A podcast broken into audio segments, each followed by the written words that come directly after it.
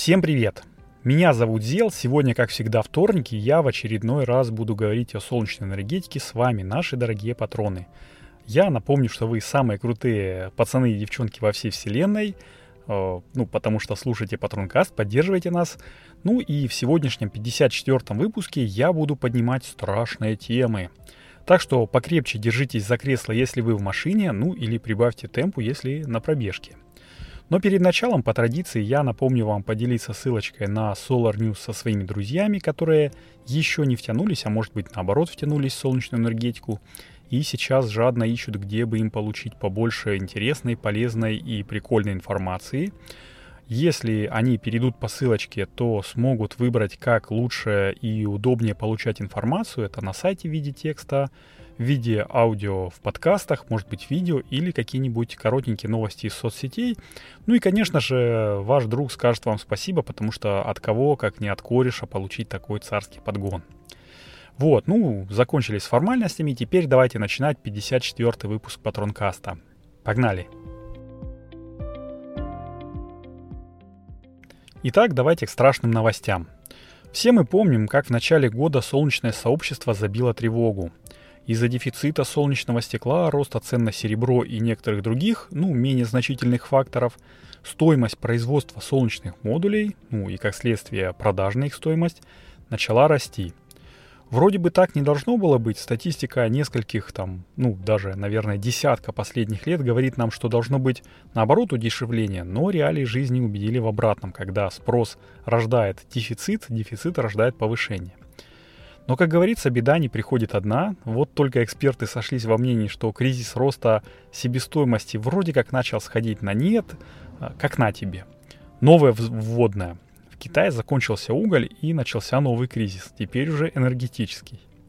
Фабрики, заводы останавливаются, ну или как минимум э, сокращают свое производство, сокращают свою работу – Растет дефицит комплектующих и как результат цены на солнечные модули опять потихонечку ползут вверх. В первую очередь, конечно же, подорожал поликремний, потому что это основной такой, ну, основную часть он играет в энергопотреблении. И, в общем-то, это основной компонент модулей, поэтому рост его себестоимости на 9%, и это данные только за прошлую неделю – сильно повлиял на себестоимость модуля, примерно на 2, э, ну, 2,1%, или около э, 5 тысячных доллара или полцента за ватт. Конечно, это кажется не так много, но если спроецировать это на модуль в 230 ватт, то получится уже полтора доллара, ну, точнее не полтора доллара, а доллар где-то 15 центов. А если таких модулей для проекта нужно 10 тысяч, то и затраты возрастают на 11,5 тысяч долларов. И это еще без торговой наценки и стоимости перевозки, там установки, ну, короче, всех таких некапитальных затрат. А эти цены, в общем-то, тоже подросли. Я по нашей компании, по той компании, в которой я работаю, знаю и вижу, что если сравнивать э, цены с этим же периодом прошлого года, то доставка из того же Китая повысилась в 2-2,5 раза. Такого, честно говоря, скачка не было никогда, ну, на моем веку. А, и что? Первопричиной, в общем-то, такого скачка, рост, э, роста цен был, ну, весной, помните, была такая закупорка Суэцкого канала в марте. Вот она-то, в общем-то, и привела к дефициту мест, э, ну, на кораблях, на контейнеровозах. А это, естественно, повлекло повышение ставок букования. Далее, там, как несложно представить, очередь никуда не делась, потому что производство не стояло на месте, в отличие от перевозок. Начали там эксплуатироваться, в кавычках, обходные пути, а это привело к повышению рисков и опять-таки цен. В итоге, если в прошлом году из Китая через Пусан до Владивостока товар нашей конторы шел 10 дней, то сейчас может доходить до 10 недель. Хо-хо, это ну, на порядок э, больше, ну, не цена точнее, а срок. И из-за того, что так происходит у всех, э, происходят задержки, задержки должны, задержки поставок должны компенсироваться штрафными санкциями, это влечет за собой повышение цен, ну, в общем, такой снежный ком начинает расти, расти и расти. Но давайте вернемся более глубоко в солнечную энергетику, ну, глубже, чем перевозки. И тут следует отметить, что Отраслевые аналитики и эксперты в середине года предсказывали, что до конца текущего года цены на модули должны стабилизироваться, а затем, ну, как бы опять начать падать.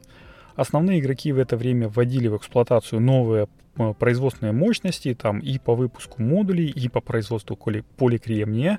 Это, ну, логично.